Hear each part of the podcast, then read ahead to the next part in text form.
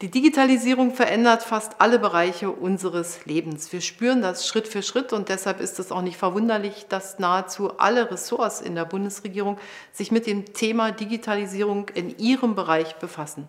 Und um die Arbeiten zu bündeln und zu fokussieren, haben wir einen Kabinettausschuss Digitalisierung gegründet, der nächste Woche zum allerersten Mal zusammenkommen wird.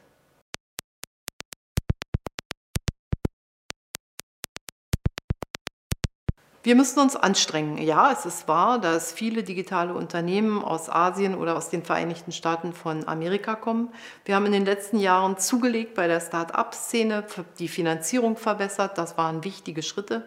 Aber jetzt gibt es ein Thema, das uns besonders beschäftigt und das ist, dass die künstliche Intelligenz eine geradezu dynamischste Entwicklung nimmt. Wir Deutschen haben eine gute Forschungsgrundlage, beschäftigen uns seit Jahrzehnten mit Themen der künstlichen Intelligenz. Aber durch die Masse an Daten, die heute zur Verfügung stehen, kann man heute im Bereich der künstlichen Intelligenz sehr viel mehr machen und in allen Bereichen arbeiten.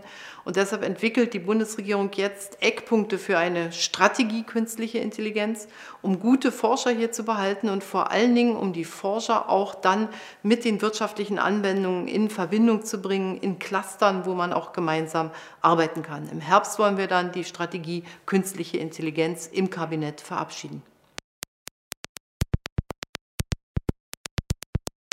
Künstliche Intelligenz braucht man eigentlich in fast allen Bereichen des Wirtschaftens, des Arbeitens, aber eben auch des Nutzens zu Hause, wie man es ja auch von den persönlichen Assistenten kennt.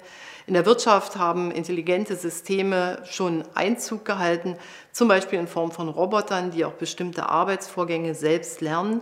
Es geht hier nicht darum, dass es eine Konkurrenz geben soll zwischen Mensch und Maschine, sondern die Maschinen haben weiter dem Menschen zu dienen.